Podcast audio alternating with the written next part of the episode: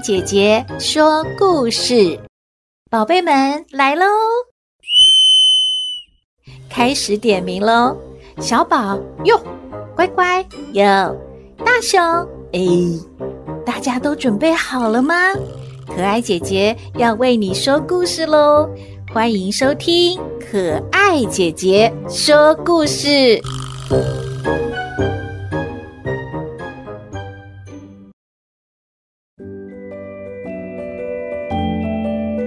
宝贝们，大家好啊！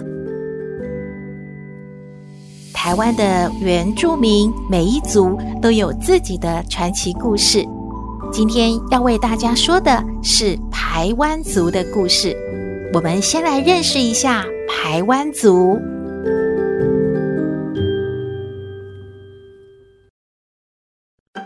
排湾族分为北排湾族、南排湾族，还有东台湾族。大概呢都是在屏东还有台东。总人口数呢是八万七千多人。台湾族最引人注目的是华丽的服饰，还有呢就是他们有严格的阶级制度。大致分为头目、贵族、勇士，还有平民四个阶级。阶级观念不仅表现在财产还有婚姻上面，连姓名的取用都会按照阶级的不同而有一定的范围呢。一个排湾族人，只要知道他的名字，您就可以判断他的阶级了。头目还有贵族也享有装饰上的特权哦，例如百步蛇的条纹、雄鹰羽毛、琉璃珠等等。阶级制度是世袭的，而家族的财产、权力都是由大儿子来继承的。为什么排湾族的服装很华丽漂亮，也喜欢佩戴琉璃珠呢？可爱姐姐现在就为你说一个孔雀王子的故事。有一天，天神化作孔雀王子到人世间来游玩，于是啊，他就决定到世界各地呢去走走，去看一看。有一天，他不知不觉地沿着溪流走进了充满神秘色彩的台湾族的部落了。他很好奇呀、啊，就到处的逛一逛。突然，他看到了一位眼睛大大的美丽的女子，正在溪边洗衣服。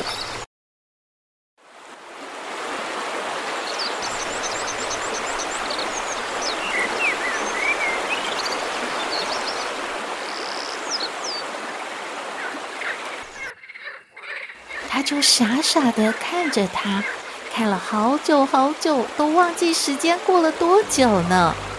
这个时候，这个美丽的女孩衣服洗完了，然后站起来离开了。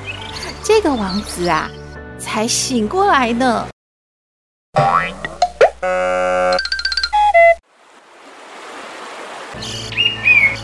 他觉得自己一定是爱上了这个美丽的女孩吧，于是。孔雀王子就在想：我该怎么样追求她？怎么样把她娶回去做自己的妻子呢？于是就开始打听了，才知道啊，这位气质非凡的美女，竟然是头目的女儿，她叫做穆丽蛋。孔雀王子啊，每天呢都到溪边去等穆丽蛋。他一直演练着该怎么样向穆丽蛋介绍自己呢？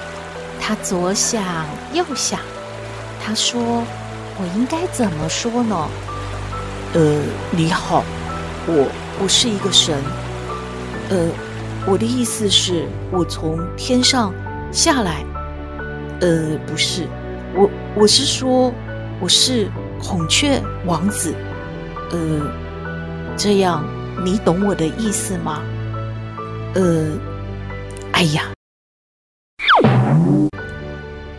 到底该怎么介绍啊？孔雀王子真的好着急哦。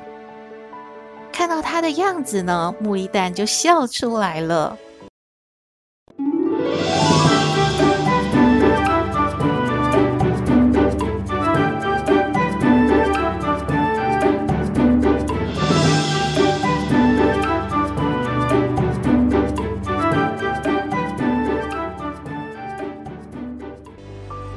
木力蛋觉得眼前的这个年轻人长得非常的英俊，而且说话好有趣哦。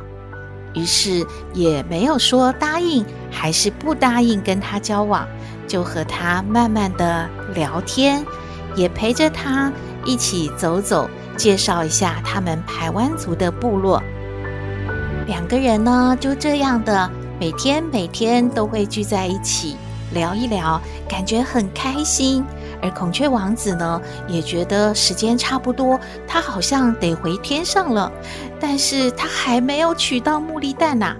于是他就鼓起勇气向茉莉蛋求婚。而茉莉蛋呢，虽然开心，可是他说了：“我知道你是真心的，可是我的婚姻必须要得到家人的同意和祝福。”所以你必须要向我的父母亲报告你想要娶我的决心啊！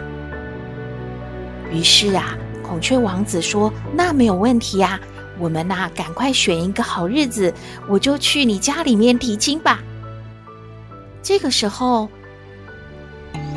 茉莉蛋的父母亲听到了孔雀王子说什么要娶他们的女儿。这也太突然了吧！而且眼前的这个年轻人说什么自己是天上的神，是个孔雀王子，这些都让这个头目呢，还有他的家族的长者啊，感觉好奇怪，而且不敢相信。茉莉蛋的父亲和家人，还有家族中的长辈啊。讨论了之后，就出来对孔雀王子说了：“呃，我们这个排湾族讲究的是门当户对呀。我知道你是个好青年，但是你不是我们族里面什么头目的孩子，也不是什么贵族，我我们就不能同意。”把女儿嫁给你呀！我看你还是去另外找合适的对象吧。我们也不能招呼你了，你就离开吧。我看这门婚事是没有办法如你的愿，我们是不会同意的啊。孔雀王子听完，真的好伤心啊！怎么办呢？茉莉蛋的父母亲不同意，家族的长者也不同意，他们的婚姻没有被同意，没有被祝福，这可怎么好啊？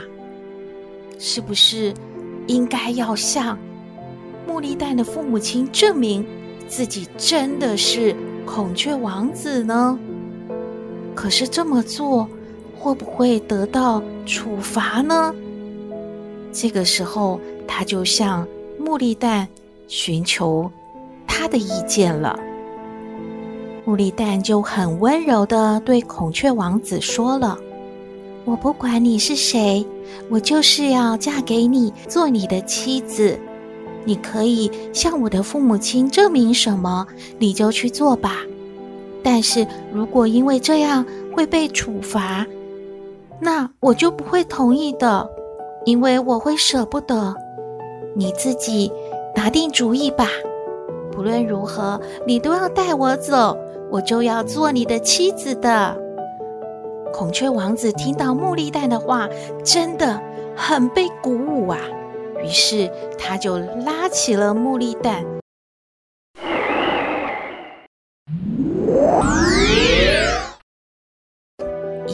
子就飞上天空了。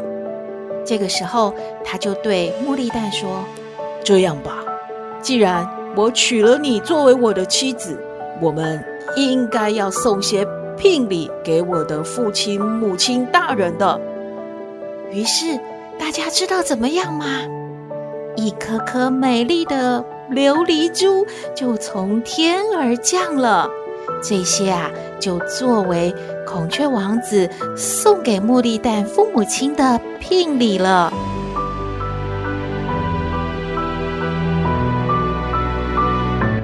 而且这个时候所有人都看到了哇好漂亮的孔雀羽毛哦。原来孔雀王子是说的实话他没有骗大家呢。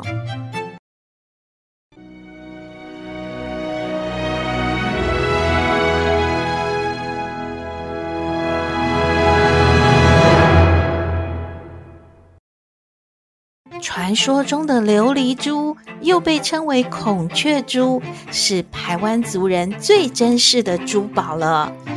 从此之后，台湾族的族人喜欢呢，服装就像孔雀羽毛那样，非常的华丽，色彩丰富，也很喜欢佩戴琉璃珠了。故事说完了，宝贝们，你们喜欢今天的故事吗？